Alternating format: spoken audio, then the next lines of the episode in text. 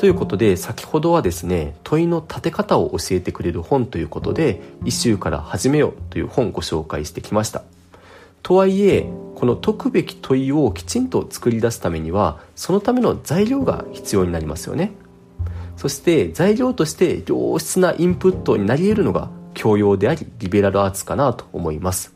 そしてどんな教養を身につければよいのかということを一冊でまとめて教えてくれるのが3冊目にご紹介する読書大全という本です。この読書大全ですねこの本のすごいところは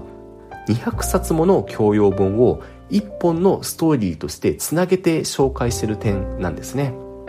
そして読み進めていくうちに宗教とか哲学あと科学経済歴史こういった教養の枠組みというのが頭の中に整っていきます。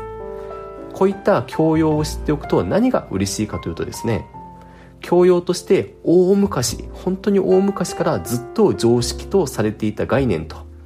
一方で実は最近になって生まれてきた常識もどきの概念この2つを見極められるようになるんですね。